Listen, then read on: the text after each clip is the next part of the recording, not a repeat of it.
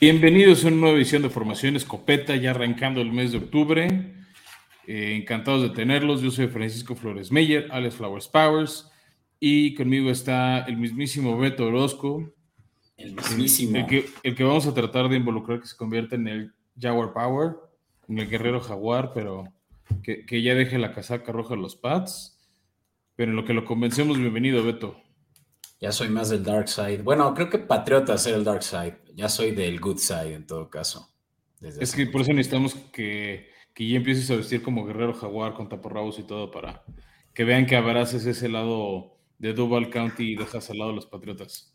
¿Cuántos años tiene que Patriota está en último lugar de su división y Jaguares en primero? Puede que en toda mi vida. Así que. En toda la vida, eh, bueno, pues eh, bienvenidos, ya lo saben, esta es Formación Escopeta, parte de la familia Comodín Network. Para quienes nos escuchan en YouTube, ya lo saben, pueden, eh, para quienes no nos escuchan en YouTube, ya saben que nos pueden ver eh, nuestras nuestros distinguidos rostros a través de YouTube en Comodín Network. Pero pues si ya están casados con su streaming service de, preferencia, pues bienvenidos nuevamente.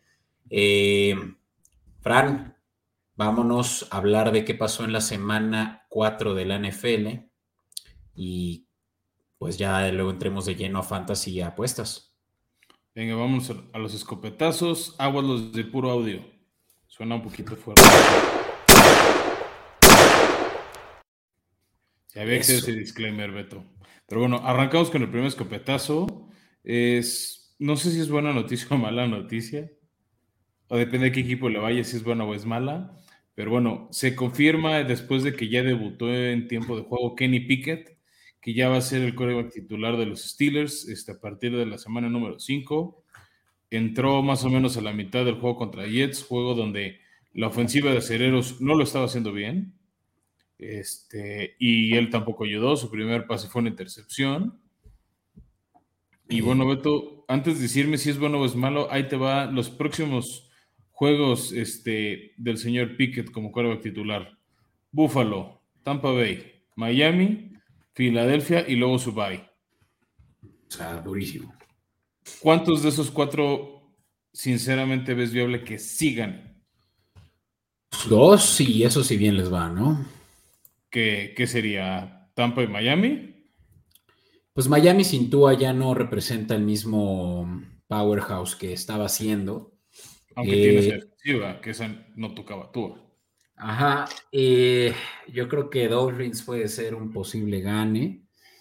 y pues si los Bucks siguen demostrando eh, apenas estar carburando en la ofensiva de, de, su nuevo coach, pues posiblemente es que también pueda ser un gane, ¿no? Sobre todo porque este sí es en casa de los Steelers, el primer juego que Pickett va a jugar como local. Eh, pero sí se ve complicado, Fran. La verdad que Bills casi imposible y Philly, el mejor equipo ahorita en la liga, también prácticamente imposible que lo gane un novato. Sí, que ya haremos bien bien ese previo en su momento contra Tampa, pero creo que empieza a despertar esa ofensiva. Y si alguien se trajo, dijo a Mike Tomlin, era Tom Brady. Yeah. Mira, lo, que, lo que sí es un hecho es que van a hacer un gran upgrade de lo que era uno de los peores eh, eh, corebacks de la liga en Mitch Trubisky. Lamentablemente es que no, no tuvo oportunidad de demostrar que sí es calidad de primera ronda de cuando lo fue en 2016, creo. Tuvo un total de 61.2 pases completos, Fran. Eso es eh, de los peores 10 de la liga. Solo por debajo de los Lions, de los Broncos, de los Falcons, quienes sabemos que también tienen corebacks. Y sí, estoy hablando también de los Broncos. Ahorita hablaremos más de ellos en, eh, cuarta y uno, eh, pues han tenido de las peores ofensivas eh, por tierra, ¿no? Y pues ya creo que es hora de que Pickett pues traiga, traiga ese, esa esperanza de vuelta al Steel City. Sí, vemos que tal lo Mi gran duda o problema con él es que no tiene una buena línea ofensiva que lo proteja. Y al menos estos cuatro equipos tienen muy buen pass rush, le van a hacer mucha presión, lo pueden golpear mucho y ahí sí me preocupa su salud. O sea, que, no llegue a la semana de descanso este, sin, un, sin un buen rasguño. Sí, lo, a Trubisky lo saquearon un total de ocho veces. a lo largo de estos cuatro juegos, eso es dos por juego, pues claro que eso sí puede ser un reto, sobre todo para un novato, como lo vimos con Borro hace un par de años ya, en donde pues fue el, el jugador más sacado de la liga y lo que lo llevó a lesiones. Sí, eso es lo que me preocupa y también que le peguen temas de confianza. Pero bueno, hablando de rasguños y, confianza, creo que, creo que ahora sí se empieza a cumplir mi predicción de que Denver no va a figurar este, tan fuerte en, en la conferencia nacional, americana. Este, vienen de una derrota y vienen de perder a su corredor Javonte Williams, que pues de hecho fue top, ¿qué te gusta? Top 15 más o menos de pick de fantasy.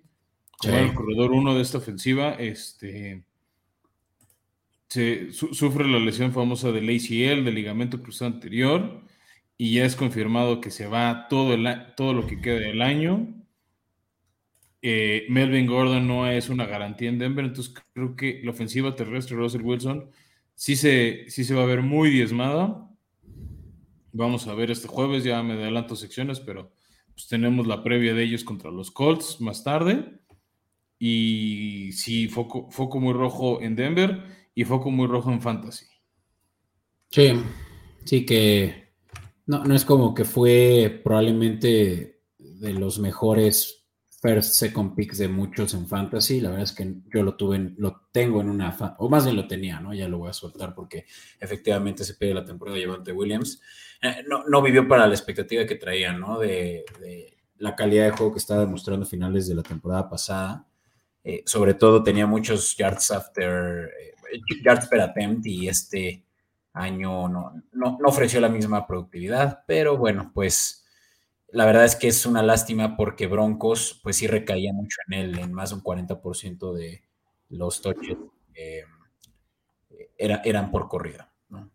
Sí, y además, por ejemplo, Melvin Gordon, que es como la opción de experiencia en el equipo, estaba generando muchos fumbles y por eso todavía le daban más confianza a Williams. Pero bueno, esa es ahora sí que la lesión severa. Todavía no hay trades que anunciar, pero yo creo que ahorita en octubre, ya que los equipos empiezan a carburar, podemos, podremos tener de esos pronto. Pero mientras, dos lesiones medio relevantes para equipos. Una es la de Shaq Barrett, este importante linebacker de los Colts, que por fin había debutado este año. Este, se conmociona como en la quinta jugada en la que participa el domingo pasado contra Tennessee y ya es garantía que no juega el jueves por la noche, semana 5, y dicen que entre eso y su espalda podría no llegar incluso a la semana 6. Entonces, una baja súper sensible para los Colts y esa defensiva, sobre todo contra la corrida, justo cuando Javonte podría haber tenido un partido de, rebote. Y del otro lado, hablando de corridas, este Cordero Patterson, el corredor receptor hombre ofensivo también se lesiona, se va a, la reserva de lesionados por lo menos unas cuatro semanas. Él sí con esperanzas de volver pronto, igual que Barrett. Este, ojo ahí en su fantasy, tal vez no lo corten, mándenlo a la banca o si lo permiten en las reglas de su liga, este, mandarlo al Injury Reserve, ¿no? Que algunas ligas sí lo tienen. Ay, no, eso ya es lo más barco que hay, Fran, ya. ¿Hay ligas que lo permiten? Si está en las reglas, ¿se puede? Si está en las reglas es porque su comisionado es un perdedor. Híjole, Beto, ¿cómo te explico que tú lo tienes en la nuestra? ¿Qué? No, pero no para lesiones. Ah, dice que sí. Mm, intenta meter a Cornel Patterson, tú lo tienes. No lo tengo yo, pero está en las reglas, ya los leí. Según yo, nada más es por COVID, que ya también debería estar fuera. Si, si lo dejé, se me pasó. Ser un perdedor. Por, eso quería que te tiraras basura a ti solito. Bueno, ¿algo más, Fran? Además de trashearme. No, mejor vamos a trashearte en fantasy. sigamos con este, este. Vámonos al kit de emergencia porque ya hablamos de ciertas lesiones. Hay que hablar con quién los cubrimos. Venga.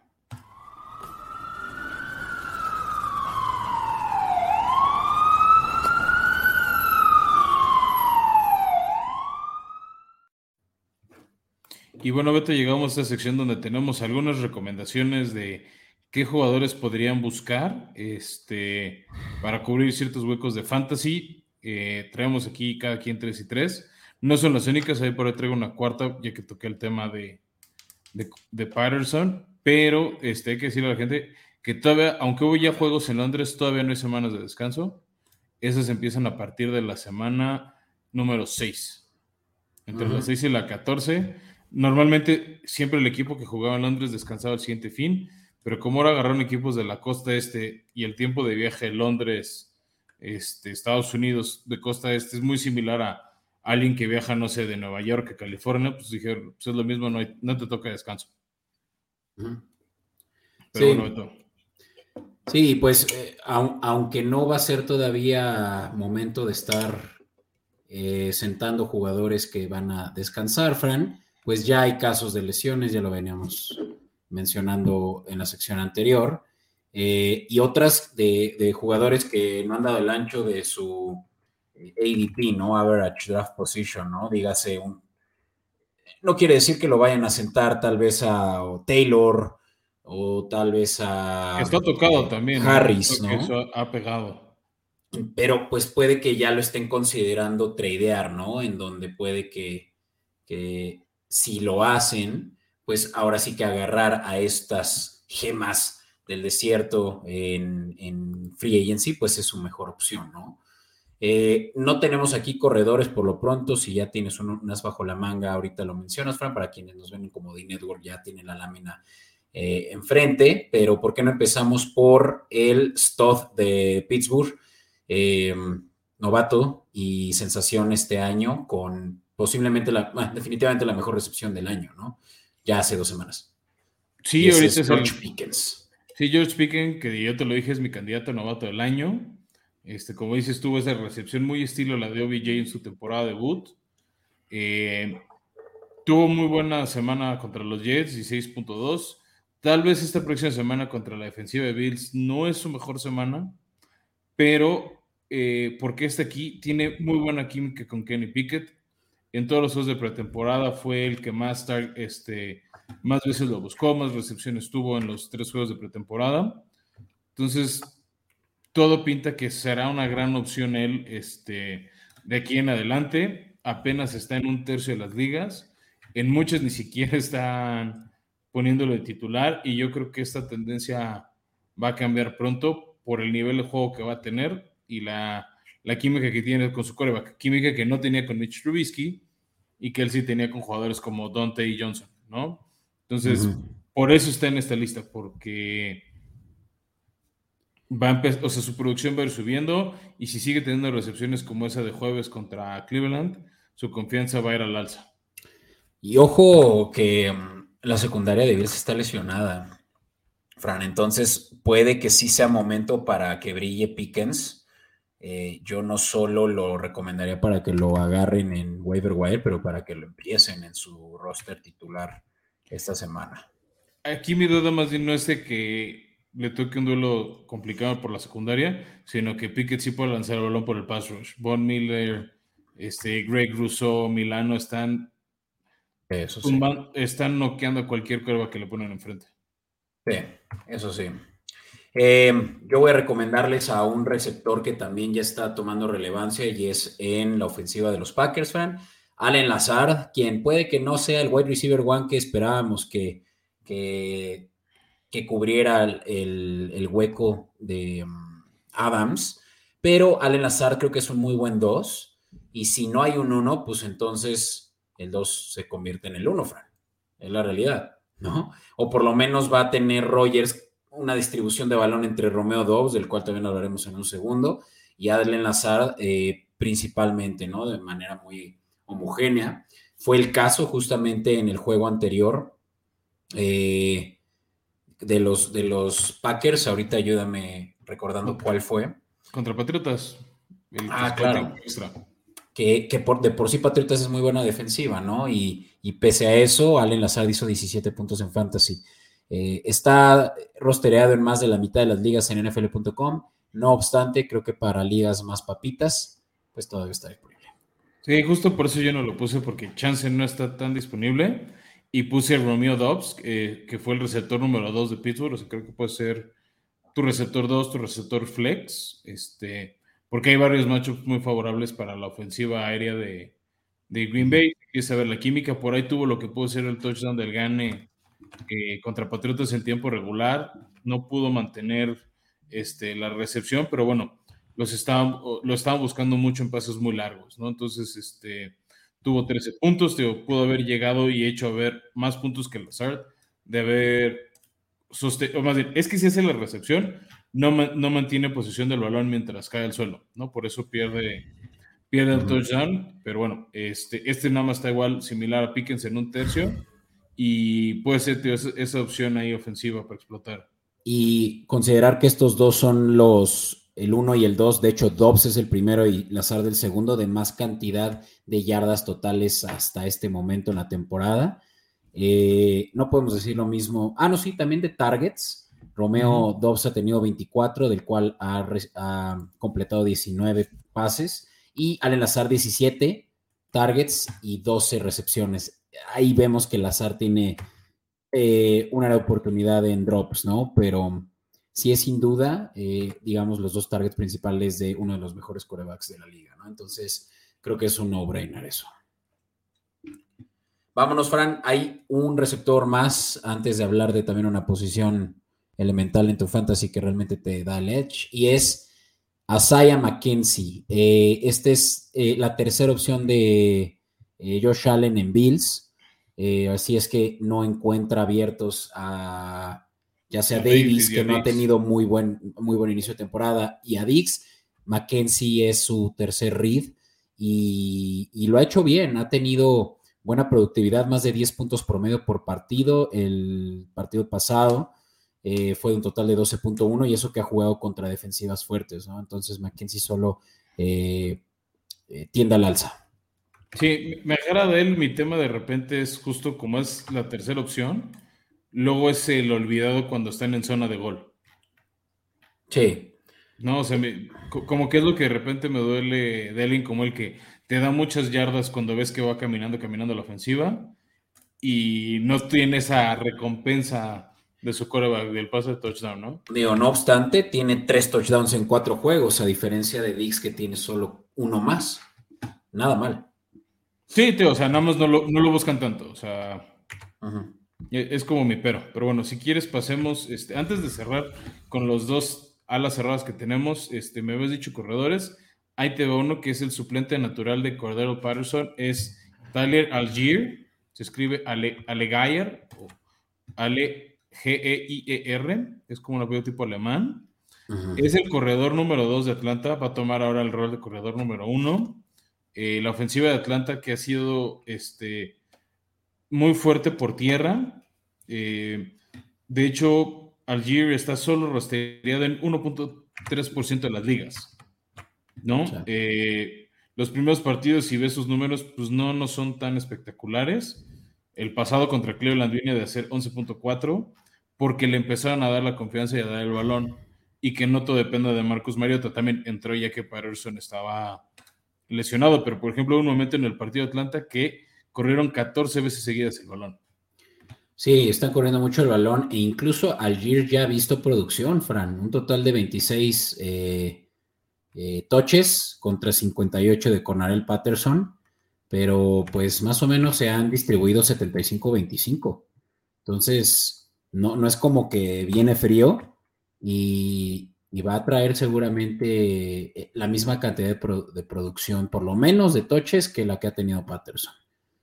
Sí, pues te digo, o sea, para, mí es como el suplente ideal, ¿no? Pensando en cómo, cómo cubrir esa lesión. Pero bueno, ese era para no dejar desprotegido del todo el tema de corredores. Y la otra opción que te traigo es el ala cerrada de Colts, después de, la, de que por años Jack Doyle había sido como esa referencia. Y empieza a destacar mucho Mo Ali Cox eh, que tuvo un gran juego la semana 4 a pesar de la derrota de los Colts. Tuvo 26 puntos, muchos de ellos por dos touchdowns, y no está ni siquiera en el 1% de las ligas. Lleva dos juegos muy buenos eh, con los Colts, tanto en el juego contra Kansas City como en el juego contra Tennessee. Entonces yo creo que si estás buscando una ala cerrada por que no tienes a Travis Kelsey ni a Mark Andrews y ni esta es una opción, él se está convirtiendo en uno de los receptores favoritos de, de Matt Ryan en, en Indianapolis. Sobre todo en zona roja, tiene más touchdowns que cualquier otro receptor de ahí. Sí, por eso, te aseguro como esa opción favorita, manos confiables. Este, entonces Entonces yo, yo esperaría mucha producción de él. O sea, se me hace como una decisión que no hay que pensarlo mucho. A huevo. Y otra, Fran, que puede que ya no esté disponible en varias ligas, ya que está rostereado en más del 52% de ellas, es David Njoku, ¿no? Que ya hemos hablado mucho de él en este podcast, creo que somos fans de él, pero que es el, solo por debajo de Amari Cooper, el receptor favorito de, de Jacoby Brissett. Y so far en cuatro juegos ya tiene 200 yardas, esos son 50 por partido promedio y un total de 11.4 yardas por recepción. Si aproximadamente tiene unas 4 o 5 recepciones por juego, lo único que puedes esperar de él es una producción de más de 10 puntos por juego en fantasy. Así que, sí es PPR. Sí es PPR. sí, eh, porque ojo que eh, ya he visto varias ligas, Beto, que no, este año no predominó el PPR y también hay unas que es este, medio punto de PPR. Sí. Pero bueno, either way, creo que en Yoku va a seguir siendo de los targets principales, ya que no hay mucho de qué hablar en Cleveland con debajo de Cooper está Peoples Jones, están David Bell, ¿sabes? O sea, no, hay nombres realmente eh, estrellas, ¿no? En, el backfield de, de, Cleveland. Sí, pues es que entre la salida de OBJ hace un año con tanto pleito y luego la de Landry, eh, sí quedó muy diezmada la, ofensiva aérea de Cleveland, que de todos modos es una ofensiva que premia más o, toma más en cuenta la corrida. Sí, sí. ¿No? Pero, pero bueno, justo cuando la corrida no funciona o tienen demasiados hombres en la caja, definitivamente en Yoku es una opción. Tuvo relativamente buen juego contra Atlanta. El problema es que Cleveland eh, pues, los apagaron bien. La defensiva de Atlanta estudió muy bien el video y venía preparado para contener la ofensiva de los Browns. Sí. Digo, el único problema de Cleveland es que los próximos juegos están difíciles, defensivas fuertes. Chargers, Patriots, Ravens, Bengals, ¿no? Son secundarias dominantes. Qué bueno contra Bengals, creo que puede ser una opción que no han cubierto bien a las cerradas. Puede. Pero bueno, ahí lo tienen, Fran. ¿Algo más que quieras agregar de Fantasy? No, pero ya saben que siempre si tienen dudas en arroba escopeta podcast, en Twitter, Instagram, comentarios en YouTube nos dicen y los podemos ayudar si tienen dudas y es que yo tenía tal, ya yo tenía a Javonte Williams, ya se lesionó, no están estas opciones. Los, los, buscamos recomendar lo mejor viable de aquí en adelante o por lo menos para salir de las próximas semanas. Sí. Entonces, pues vamos a la cobertura de qué pasó en la semana 4, Fran. Arráncate. In tight coverage. Y bueno, arrancamos con lo que fue la semana 4, que arrancó al final de septiembre, con lo que en papel pintaba ser un buen partido de Miami contra eh, los Bengals. Sí, pues este, el, juego, el juego muy em, polémico por el caso de, de, la lesión de Tua, ¿no? Sí, una lesión bastante gacha. Eh, no lo dijimos mucho hace un episodio, después de la semana 3 contra Búfalo, parecía que se había conmocionado Tua, dijeron que fue una lesión en la espalda, que, que bueno, yo siendo sincero, vi la jugada en vivo, no creí que era una conmoción, creí que nada más lo habían tacleado, lo habían empujado, ¿no? Había sido, de hecho, hasta... Te refieres a la de Bills, ¿no? La de Bills, sí, sí, sí, por eso el de Bills, yo no, mm. yo no había entendido que era una conmoción por cómo cae. El problema es mm. que sí le chicotea el cuello y justo me han dicho, ah, lesión de espalda y cuello. Ahora ya sabemos que sí fue una conmoción, que no debió haber jugado este partido de jueves, que ahora eso complica que juegue varios partidos más, no va a jugar la semana 5. Este... No pone en riesgo su carrera, digo, no han dicho. No, no, de la carrera, su vida, ¿no? O sea, por. Y, de hecho ya despidieron al doctor que dijo que podía volver en ese juego contra Bills.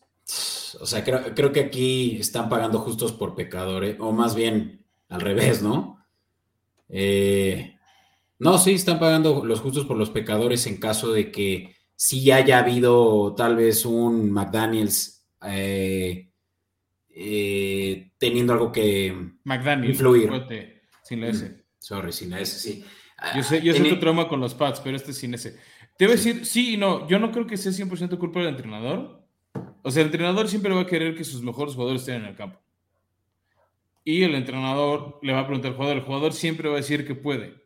O sea, a menos de que sea una conmoción severa, tenga la pierna partida en dos, todos los jugadores a decir, yo quiero jugar, méteme al campo. Pero no debería ser ni decisión del coach ni decisión del, del en un principio, debería ser de un médico competente y de y no de uno, de varios. Es que ese es, es que ese fue el problema. Ellos, los médicos competentes fueron los que la regaron. Porque, pero es que aparte es un, eh, no, son dos. Es uno del equipo y un, y un, este, y un especialista en neurología independiente.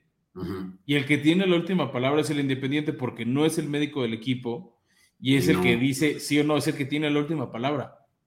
Y ese fue el médico que dijo, es lesión en la espalda, juega.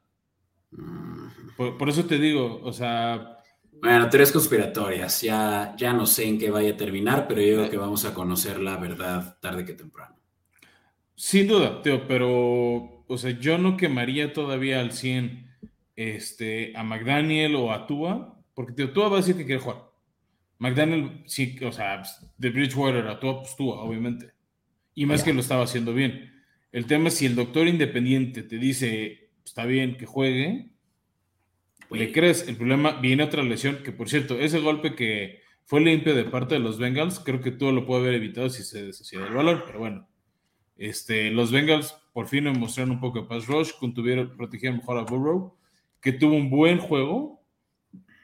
Igual, este, el que no tuvo tan gran juego fue Joe Mixon, que aunque no tuvo un touchdown, este, lo, lo cerró, le cerraron los espacios este, la defensiva de Miami y bueno, ya al final resolvió Burro por medio de pases y ganaron de manera clara y sin mucho problema a Miami, que tío, estuvo dando pelea, pero ah. moralmente se cayeron.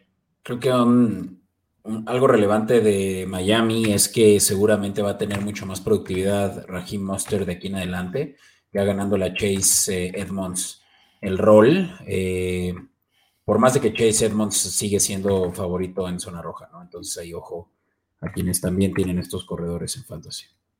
Sí, el tema con Monster es que conoce la ofensiva de McDaniel porque viene a estar con él en San Francisco. Sí. Pero bueno, vámonos a Londres, Fran. Vamos a Londres, que nos regaló un gran juego. Creímos que iba a ser de bajas por la poca productividad ofensiva de estos dos equipos. Qué bueno que nos decepcionaron, lástima por la apuesta. Pero bueno, un gran, gran juego que arrancó muy temprano. Y los vikingos parecía que tenían controlado a los Santos, que de hecho metieron a Andy Dalton. Te dije que eso iba a pasar. Andy Dalton se tardó en carburar, pero funcionó a pesar de todas las lesiones. Camara no jugó, Michael Thomas no jugó, era este, Chris Olave casi casi la única con Marqués Callaway las opciones de pase de Andy Dalton, pero bueno, pusieron a los Santos en pelea, de hecho hicieron un gol de campo muy largo, 60 yardas, en ese momento era el 25-25, y se puso cardíaco al final, Minnesota avanzó muy bien, Justin Jefferson volvió a ser el Justin Jefferson espectacular que a todos nos gusta ver, y más sus dueños en fantasy. Este, un rol muy parecido a Diego en este partido, Beto. O sea, de repente snaps directos de corrida para él, aprovechando su explosividad. Anota el gol de campo de, este, que le daba la ventaja a Vikingos y logra avanzar muy bien Andy Dalton en el balón para darle otra oportunidad a su pateador y dos veces pega en el poste la patada para evitar el partido que se fuera a tiempo extra. La gente en el estadio del Tottenham Hotspurs estaba así de ver un gran juego irse tiempo extra que hubiera estado muy entretenido si seguía. Estaba, hubiera sido un gran tiempo extra. Lástima por Will Lutz, ¿no? Que no tuvo muy buen juego, por más de que sí tuvo un, eh, el que empató el juego, eh, una patada de 60 yardas, eh, fue buena. No, no, no, lo no tuvo la misma suerte una segunda vez, ¿no? Sí, qué lástima. Pero bueno, los vikingos creo que son dominantes en la nacional, no hay duda, y están en primer lugar de su división. Están empatados con Packers, ¿no? Pero por criterios de desempate están arriba. Sí, porque le ganaron a Packers. Ah, justo. Pero bueno. es muy temprano ya decir, o sea, no es que no sea relevante, pero vamos, estamos apenas en semana 4, un cuarto de temporada. Sí. Hay mucho que jugarse un juego de trincheras, Fran, eh, los Falcons recibiendo a los Browns, en donde son de los equipos que más corren el balón por tierra y no fue excepción. Eh, fue donde lo platicamos, Patterson salió lesionado, eh, pero pues fue un juego sorpresivo para muchos. Yo estaba muy confiado, por más de que no lo dije en el episodio, ya a la mera hora me di cuenta que era una buena apuesta la de la línea de Cleveland, que estaba solo 1.5 diferencia. Creo que Vegas sabía lo que nosotros no. Y, sorpresa, ¿no? Atlanta cubrió la línea y ganó el juego 23 a 20. Sí, sí fue de estas este, derrotas un poco sorpresivas. Jugó muy bien este, Atlanta. Anularon a Mary Cooper. Creo que solo tuvo una recepción o dos. Y como 12 yardas en total. Lo desaparecieron del campo. Hicieron muy monótono la ofensiva de Cleveland. Y Jacoby Brissett por eso es un coreback suplente, porque no, no puedes tener de confiarlo toda tu temporada a él. Cleveland no está del todo terrible, o sea, siguen ahí en la pelea de su división a este momento, pero sí, como que le surge la llegada de, de, del presunto violador de Sean Watson. Es correcto, Fran. Y bueno, quien sí es destacable es Nick, Nick Chubb, ¿no? Que es un fuera de serie de los mejores corredores en cuanto a yardas después del contacto. Y en este juego tuvo un total de 118 yardas, un touchdown y también lo que es eh, sin precedentes es que tiene un total de 6.2 yardas por acarreo, lo cual es de lo más alto de la liga, si no es que el más alto. Es, altísimo. Te lástima que sea en este equipo que que le, quita un poquito de reflectores, pero bueno, es, es, lo bueno dentro de lo malo. De ahí pasemos, Beto, a un juego que yo esperaba un poquito más de explosividad. La lluvia del famoso huracán Ian nos neutralizó un poco las altas, nos jugó choco donde no creíamos que iba a llover, llovió y, este, echó a perder un poco el partido, donde creíamos que iba a llover, no llovió y al final tuvimos una lluvia de puntos, este, pero ya llegaremos a eso. Pero bueno, Buffalo al final le saca el partido a Baltimore Segunda, segunda semana de este año donde Baltimore deja una ventaja de local de más de dos touchdowns. ¿no? Ya fue contra Miami, ahora es contra Buffalo. Dos derrotas importantes este, para los Ravens en la americana que los pueden complicar después la vida en temas de criterios de desempate para el sembrado. Yo sigo convencido que Baltimore tiene todo para llevarse a su división, pero este tipo de errores, si son intercepciones, son una touchdown en cuarto y gol de Lamar, en un partido de playoffs es tu tumba y lo peor es que sí hemos visto muchos de estos errores a, Baltimore en estos momentos cruciales del partido. Sí, pues iban ganando que 23-3, ¿no? No, 23. 23, Teo. O sea, y así se fueron casi al medio tiempo. bueno, con los 20 puntos se fueron al medio tiempo. No recuerdo cuántos tenía Buffalo. No sé si fue 20-10 o 23. Pero Buffalo les hizo 20 puntos sin respuesta. O sea, Baltimore, después del medio tiempo, ya no volvió a anotar Sí. Una ofensiva muy poco productiva para el talento explosivo que tuvo. J.K. Dobbins otra vez volvió a mostrar flashazos de, de lo que conocemos previo a su lesión. Este, pero no fue, no fue Ravens ese, ese equipo explosivo. Había mucha lluvia, eso también es un factor que diezmó la producción tanto de Buffalo como de Ravens. Pero sí me impactó este, cómo van dos veces que se cae. Sí. Y muy controversial la decisión de cuarta eh, y dos, ¿no? Eh, para... Eh, la intentan justificar con Analytics. Lo que decían es, mira, si yo pateo el gol de campo, se vuelve una... Este, haces que Buffalo juegue siempre a cuarta, o sea, se la juegue en cuarta para buscar anotar y hacerte... Con cuatro minutos, ¿sabes? O sea, la verdad es que no me parecía tan descabellado jugársela. Sí, el tema es que no, no, habías anotado un solo punto en, todo en toda la de mitad. Digo, lástima que además no, no, fue cualquier jugada, pero fue además intercepción, ¿no? Cuando tienes a Lamar Jackson que puede correr el balón a diestra y siniestra, ¿no? Sí, te, creo que fue, o sea, por varios lados fue muy mal ejecutado por Baltimore. Pero bueno, si quieres, avanzamos hacia abajo de el cuadrito para los que nos acompañan en YouTube. Victoria contundente de Chargers a Tejanos. No tan contundente, ¿eh? En marcador, apretado. Estuvo apretado hasta el final. Nada más que en tiempo muerto eh, se hicieron unos puntos extra de Eckler. Pero no sé, Fran, los Chargers no, no se ven como se esperaba que se vieran. Y... Muchas lesiones en los Chargers. Es, lo que decir. O sea, eh. para mí es victoria de confianza de los Chargers. Tenían que ganarle a Houston después de cómo se les complicó el año pasado. También al medio tiempo iba ganando Chargers 27-7, o sea, tampoco, o sea, uy, qué apretado. Y al, empezando el último cuarto, iba 27-14. O sea, tampoco es que decías, uy, qué miedo los. Digo, hubo un momento en el que. ese momento. Hubo un momento en el que era eh, diferencia de un touchdown, ¿no? Y en donde. Sí, no, de hecho estuvo 27-24 a favor de Chargers. O sea, sí se acercó peligrosamente Houston, pero no, no sentí a los Chargers súper preocupados. Este, Justin Herbert regresa después de que tuvo un mal juego contra Jaguares hace una semana de ese golpe este, con, el cartílago de su costilla. Entonces, yo creo que es un buen juego de confianza para él y para Eckler de empezar a recuperar ritmo, porque se les vienen partidos más complicados y, y Joey Bosa, al parecer, estará fuera ocho semanas en total, que era un poco lo que preveíamos. Sí, y bueno, finalmente los Chargers sí cubrieron la línea y cubrieron las altas. Gracias a que los Teganos también hicieron su parte, sobre todo en, términos eh, terrestres, ¿no? Sí. No, eh, yardas terrestres, sí.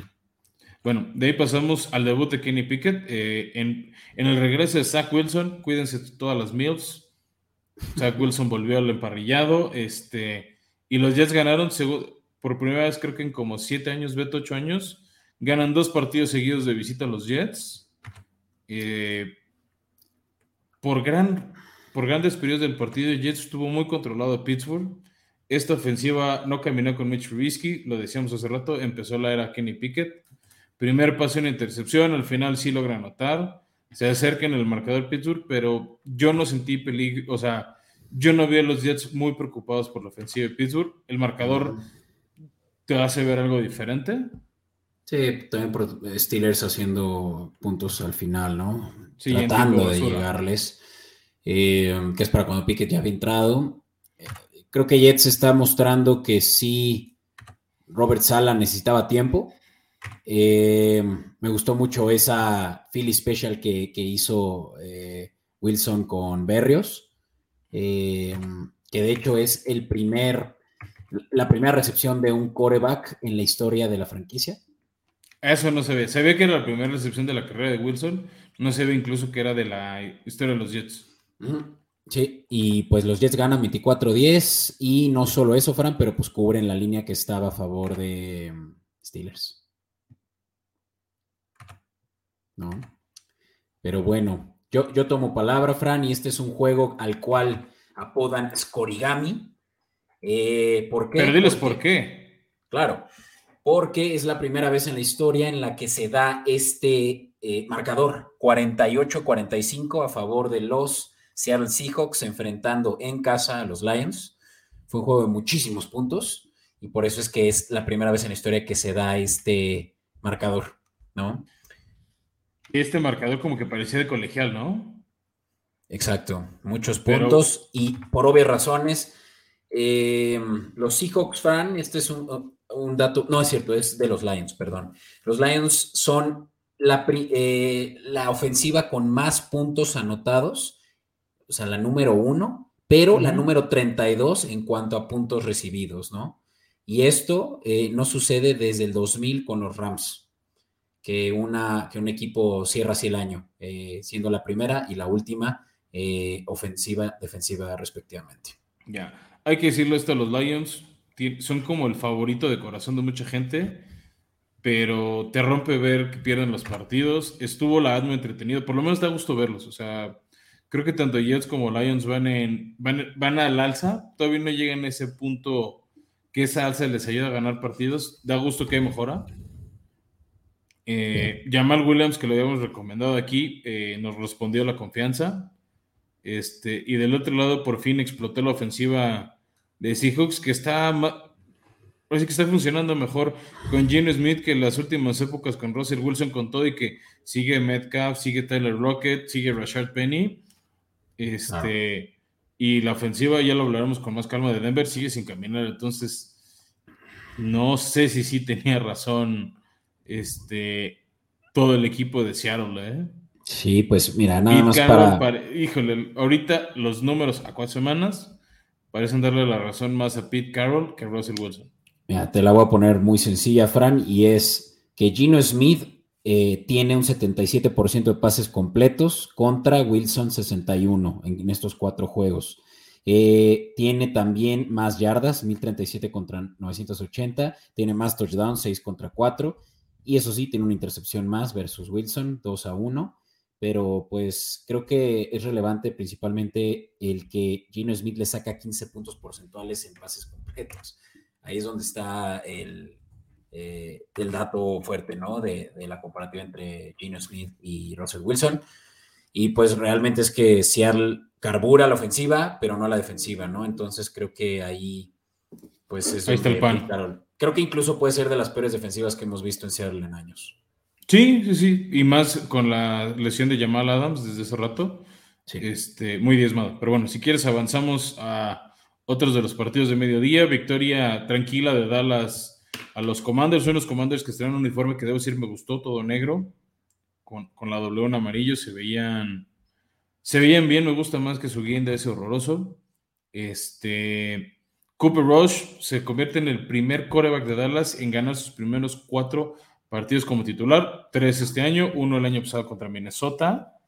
Este, victoria importante para Dallas, que está ahí un peldaño atrás de Filadelfia en temas de, marca. Creo que en temas de juego Filadelfia es muy superior. Pero bueno, Dallas haciendo lo suyo. Se prevé el regreso de Dak Prescott para la semana 5. Ya lo logramos en la previa de la semana. Este, pero bueno, victoria importante ya. Por lo menos nos libramos de este juego para el jueves de Acción de Gracias.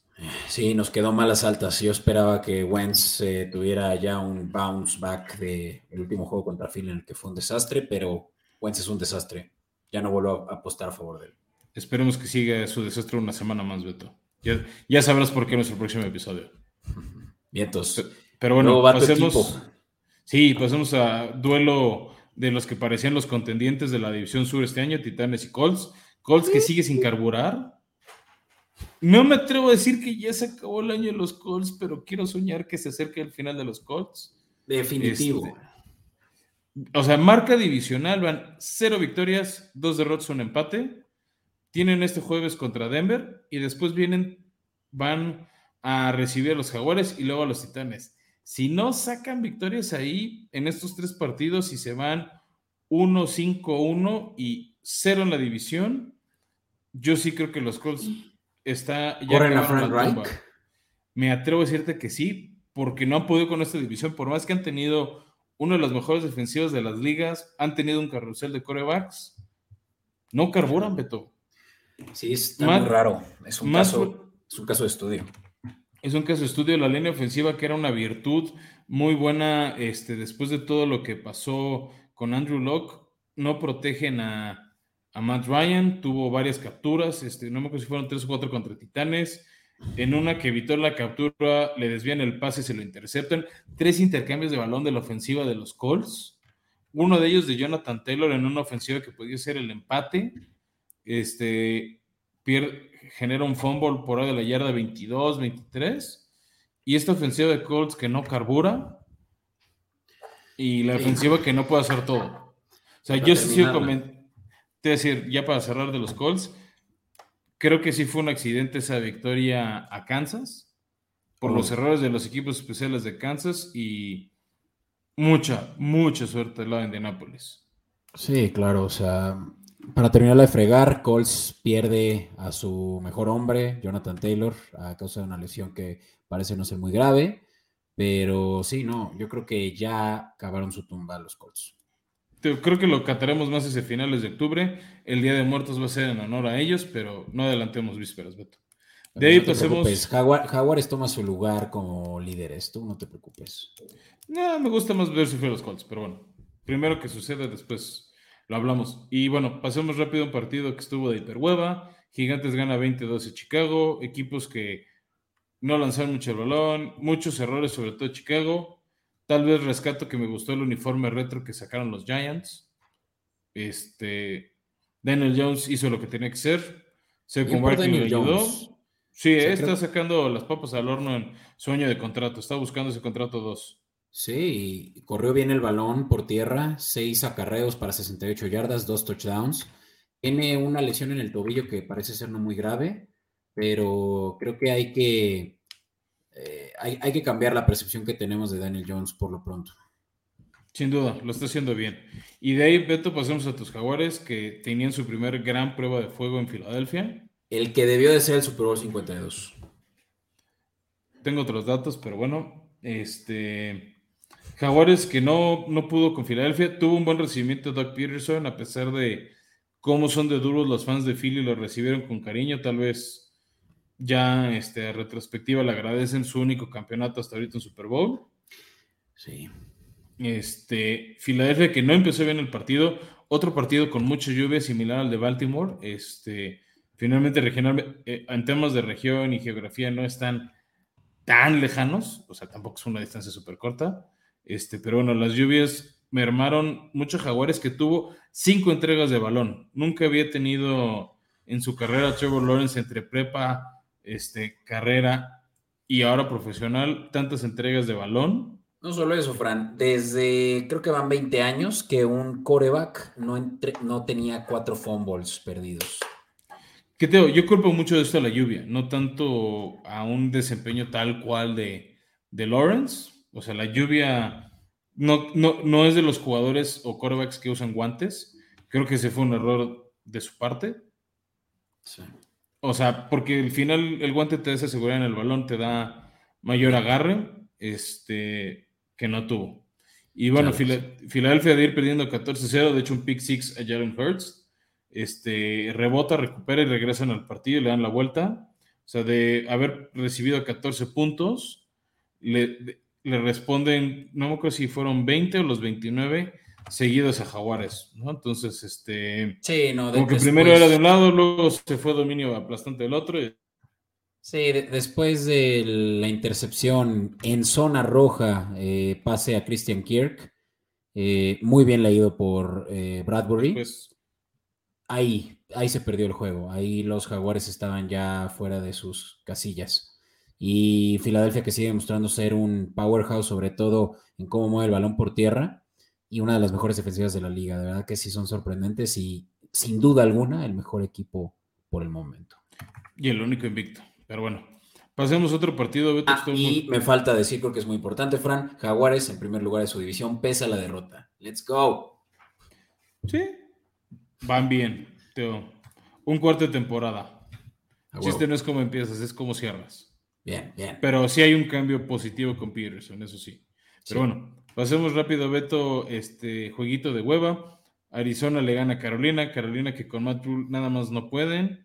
Baker Mayfield está teniendo un año terrible, toda la ofensiva de Carolina, incluso CMC, este, tu adorado Christian McCaffrey, tampoco está teniendo un buen año.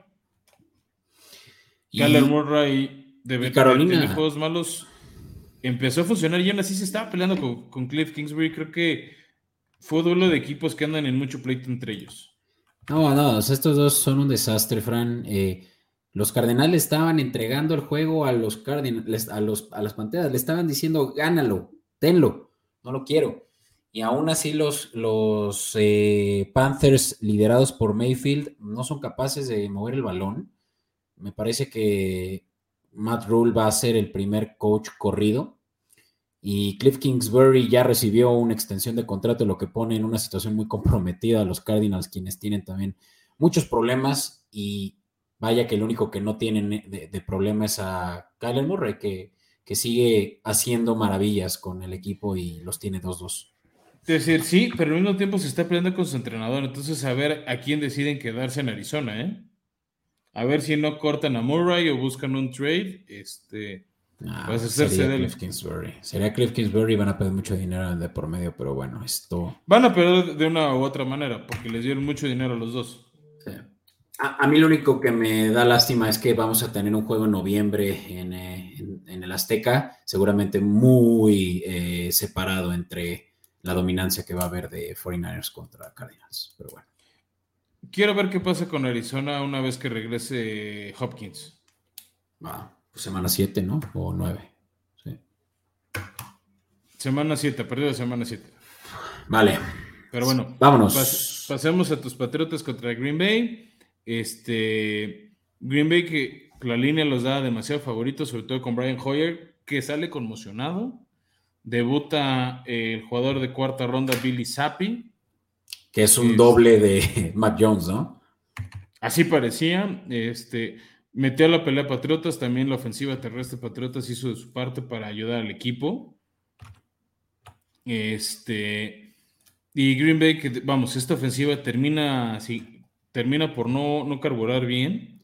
Es una ofensiva aburrida, Fran. O sea, no, no, tiene, no, no son eh, creativos y parece que, que, Packers jugando como está jugando va a decepcionar a mucha gente a final de, temporada. O sea, incluso los vikingos pueden robar la división esta vez. Sí, este, yo creo que si no empieza a carburar, sobre todo la ofensiva terrestre de Green Bay, eh, eso es lo que va a acabar pasando, porque le falta ese receptor explosivo a Aaron Rodgers que va a decir, ven, les dije que necesitaba un receptor de primera ronda. También los picks que han tenido Green Bay no le han ayudado, o sea, no es un buen momento en el draft para agarrar el mejor talento disponible. ¿Y cómo les hace falta Jerry Alexander, no? O sea, el problema también con Packers es que en papel eran muy buena defensiva, pero no, no han podido detener el balón. Incluso ante el tercer coreback del equipo, eh, Patriotas. Que bueno, al final la defensiva contuvo, frenó a Patriotas lo suficiente para que ganaran. Pero sí, no van a tener la misma fortuna en otros partidos. Este, y este es un foco. De ahí, si quieres, pasemos rápido, Beto, a la primera victoria de los Raiders. Ya por fin, salvo Houston, todos los equipos han ganado al menos un juego. Este, la ofensiva de Denver que no asusta a nadie que ya por fin medio pudo convertir en zona roja, pero sigue sin ser explosiva. Y Raiders que ahora sí este, estalló. Un juego terrestre muy bueno del de, equipo de Las Vegas. Ya ahora sí, Josh Jacobs también por fin hizo su primer touchdown del año. Y, yo creo que el mejor juego que ha tenido en años también. No sé si el mejor en años tampoco he visto todos sus partidos. Este, en número sí fue un gran juego, tal cual hay que decírselo. Este, y ya vimos que no toda la ofensiva tiene que ser Derek Carr y Davante Adams. Sí, 144 yardas por tierra, Josh Jacobs, eh, dos touchdowns. Obviamente que en Fantasy les dio el gane a muchos con 37 puntos. Sin duda alguna, ¿no? Este, buen juego y lo que esperamos de él. De ahí pasemos uno ¿Sabes? Decías al principio, ¿sabes a quién sí eh, terrorizan la defensiva de, de Broncos? A los Colts, y ahorita vamos a hablar de ellos. Bueno, de estos dos. Sí, sí, sí. Guarda, guarda eso para la previa para poder explicar las apuestas que traemos de jueves. De ahí pasemos, Beto, uno que le pegamos a las tres apuestas que le subimos en redes sociales. Victoria muy contundente de Kansas City a Tampa. El marcador, como que es un poco engañoso de lo que fue el partido. Ya Tampa hizo muchos puntos en tiempo basura. La ofensiva de Tampa que se tardó en carburar. Por, se notó que Tom Brady sí extrañaba a, Michael Evans. Este, o sea, eh, los primeros puntos de Tampa fueron por recepciones importantes de él, lo, encontró en zona roja, pero Patrick Mahomes es un espectáculo, es, no que fue el segundo o tercer touchdown, que parecía que le iban a capturar la vienta así como de tamalera, algo que la gente normal no haría, o, que no te podrías imaginar a otro que va a hacer, lo hace Mahomes y lo hace bien. Y... no, o sea, Mahomes es un goce. Por ahí eh, escuché a alguien que decía, no lo puedo citar porque no recuerdo quién fue, pero que no vemos a un talento como, eh, como Patrick Mahomes desde Barry Sanders. Y digo, no lo sé, pero es que sí es muy entretenido verlo. Otros lo comparan con un mago y es que realmente sí, sí hace cosas que nadie más hace. Sí, sin duda. No lo podemos eh, poner en palabras, realmente es que les recomendamos ver los highlights de ese juego. Sí, y seguir viendo los juegos de, Kansas que afortunadamente justo por eso es que los tenemos mucho en horarios de prime time, entonces aprovechar y verlo porque sí es un deleite y juegos como este le van a hacer arrasar el premio MVP otra vez, muy por encima de la mano de Josh Allen, ¿eh? Porque sí tiene ese factor diferente. Sí, sí. Y mira que yo estaba tan confiado que por eso es que le aposté mucho a Kansas y se dieron todas las apuestas, lo escucharon en Escopeta Podcast. Eh, incluso el que se diera el touchdown de, Kansas como primer, eh, el que rompiera los ceros, y ese pagaba muy bien, eh, pagaba más de 200, el momento era más de 200, entonces pues, yo sí me siento muy confiado apostando de aquí en adelante a Kansas, usándolo como caballito de batalla para tus, para tus apuestas. En fin, vámonos por el Monday Night, ¿por qué no, Fran? Los Platícanos de qué pasó con esta revancha de playoffs del año pasado. Pues mira, creo que revancha, revancha será si se da en playoffs. San Francisco tiene un hijo en temporada regular que se llama Rams. Sean McVay nada más no puede con Shanahan ni ofensiva ni ofensivamente. No hizo un solo touchdown en este partido los Rams. Los maniataron, los controlaron. Parecía que estaba parejo porque Jimmy G no es espectacular, pero tampoco tuvo errores. Divo Samuel sí es un espectáculo. Tuvo, lo, lo, que pasa es que como que las ofensivas no hacían muchas yardas, pero de repente aparecía un Brandon Ayuk o apareció un Divo Samuel del lado de, de 49ers y hacía la jugada explosiva. Por ahí igual busquen el, en el highlight reel este, el touchdown de Divo al principio del partido, una gran escapada de cincuenta y tantas yardas. De sí, no hizo quedar mal a todos, le rompió la cadera, bueno, no la cadera, ¿verdad? Pero dejó en el piso a Ramsey. Qué bueno, Ramsey de ahí quedó muy caliente, a mi gusto le perdonaron varios castigos, traía un pique muy cabrón con, con Brandon Ayuk, se andaban sí. jaloneando, ya Ramsey se veía muy, muy ardido, sí. este, y ahí sí culpa a los árbitros de no, como no mitigar un poco eso, al final Brandon Ayuk se fue tranquilo porque ganaron, también la defensiva de San Francisco les ayudó, digo, cero touchdown de la ofensiva de Rams, un pick six de, de, Stafford, que no había tenido pick six este año, pero sin intercepciones. Este, muchos, muchos errores de Rams que tienen que corregir o, o, la verán mal. También hay que decirlo, la línea ofensiva Rams muy diezmada este, y eso tampoco ayudó. Sí. No, la defensiva de, de 49ers es, es la, es la mejor de la liga juego. ahorita. Eh, yo creo que Philly se, se, se, la pelea con ellos, pero sí, sí, sí. O sea, si no es la 1 es la 2. So, sobre todo en presión a coreback, creo que está, están muy cañones. Y también a nivel de linebackers, ¿no? Fred Warner, eh, que, que, me gustó mucho ver la, la, bandera de México. Ves que este mes están portando también la bandera de sus heritage, de su. Sí, sí, de, su, de su ascendencia. Ascenden, ascendencia. Eh, Fred Warner y un juegazo también. Digamos que sí es top 3, ¿no? La defensiva de los 49ers. Uh -huh. Pues sí, pero bueno, con eso cerramos, Beto, nuestra foto de la semana 4. Anticipamos el jueves. No vamos a dedicar mucho tiempo porque no es en papel un partido atractivo. De hecho, este y el próximo jueves no son partidos que en papel pinten buenos. Pero bueno, si quieres, mándanos primero a cuarto y gol. Venga. Yeah, fourth and a foot. And a mishandle on the snap. Allen picks it up and he's still going. Bueno, llegamos a esta sección, Beto. Juego de jueves por la noche. Los, los Colts visitando a Denver. El Manning Bowl, Finalmente hizo campeón a estos dos equipos, Peyton Manning. Les tiene mucho aprecio y cariño a los dos, lo trataron bien. Creo que les devolvió con buenas tardes, con victorias este, a estos equipos.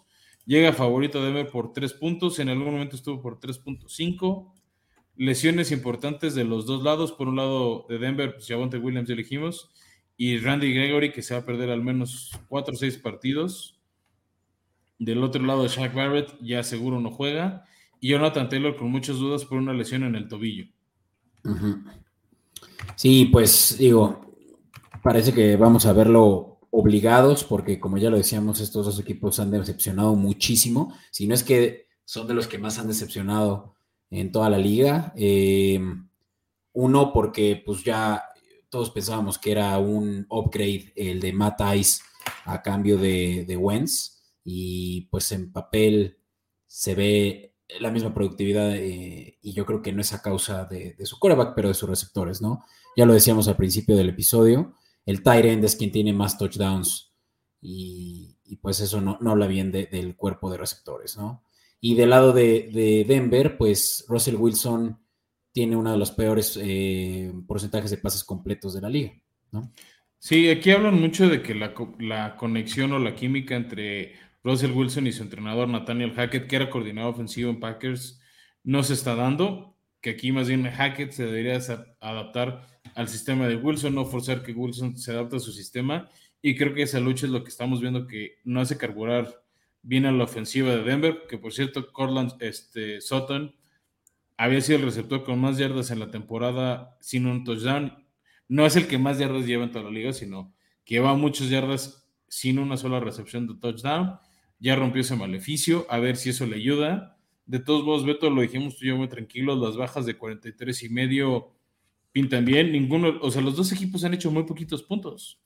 O sea, sí. Cole semana 1, 20 puntos, semana 2, 0 Semana 3 ganan haciendo este, 20 poquitos puntos. Semana 4, 17. Y lo mismo Denver, ¿no? Muy, muy poquitos puntos. Muchos problemas en zona roja de ambos lados. Muchos errores ya que se acercan a anotar. Por eso me gustan las bajas y por eso metí la apuesta de riesgo, Beto, que Matt Ryan lance arriba de 143 yardas. Este, son muchas yardas, son muchas yardas. Este, pero ha tenido buenos juegos Matt Ryan con esas yardas, más entregas de balón, más errores en zona importante. Sí, digamos que yo lo único que cuidaría es que los Broncos, si algo tienen bien, si es su secundaria, eh, es de los mejores corners de la liga hoy por hoy. Su defensiva incluso yo creo que está cerca, sí, mira, es la séptima en puntos ofrecidos. Eh, entonces yo creo que si Matais cruza las 240 yardas, es porque van a poder mover el balón mucho también eh, en play action, eh, en screens, ¿no? Que es posiblemente lo que hagan sabiendo que tienen ese, ese reto en, en los pases profundos. Lo que creo que también juega a nuestro favor, viendo que es un juego que va a ser principalmente dominado por las defensivas, pues es en este caso para player props, tal vez buscar, y lo decías ahorita que Sutton había tenido este maleficio de no recibir ni siquiera pases, pues que ahora no se le den más de 4.5 recepciones, ¿no? O sea, menos de 4 recepciones, paga menos 103. Yo, yo creo que no, yo me iría por, por el over de eso. Ok.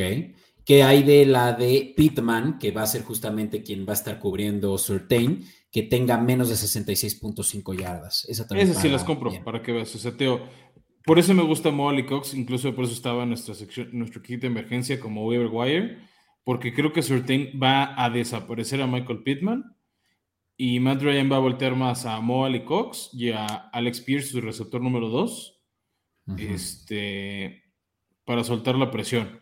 Teo, yo creo que Denver tiene estas defensivas que de repente en el partido te permiten yardas, pero no que conviertas en touchdowns. Entonces, por eso por ahí también ponía las 200 yardas de, de Matt Ryan. Bueno, arriba de 243 yardas para ser exactos, tiene que rebasar.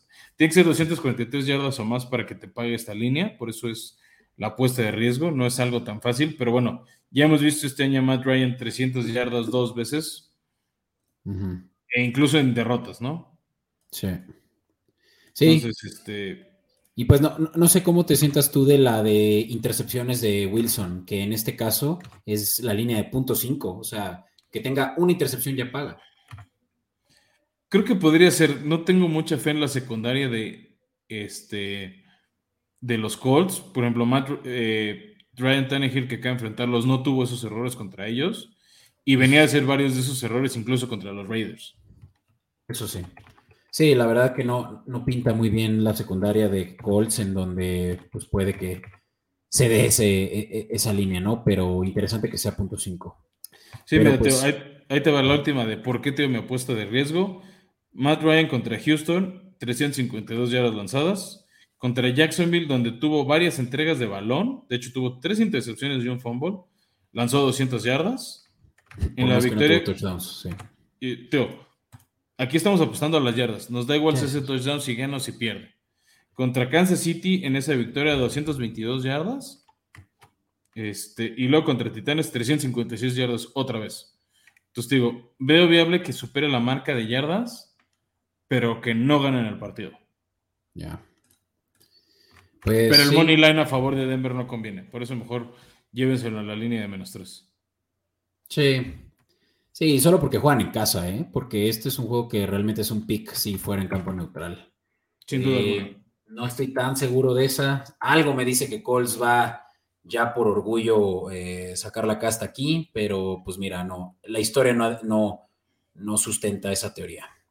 No, a ver cómo les ven en un, campo al aire libre, no se les suele dar bien Indianapolis, aunque eh, la altura de Denver hace que vuele el balón bien, entonces, tío, veamos qué pasa. Este, Creo que es un partido que no esperamos mucho, igual se vuelve entretenido y agradecemos eso en la noche del jueves. Bien, entonces, Fran, pues con eso creo que cerramos nuestro episodio, que fue algo extenso, pero creo que hemos dado muy buen contenido. Muchas gracias a quienes nos siguen escuchando. Eh, por favor, no duden en, si no lo han hecho ya, eh, suscribirse en nuestro canal de YouTube en Comedy Network o bien, si nos escuchan en cualquiera de los streaming services, ya saben, suscribirse también o bien follow, creo que es el botón que se utiliza. Eh, les va a permitir, nos va a permitir a nosotros pues poder seguir dando este excelente contenido for years to come, por años, eh, años consecutivos, Fran. Sí, sus calificaciones nos ayudan a llegar a otra gente que está buscando contenido de NFL en español.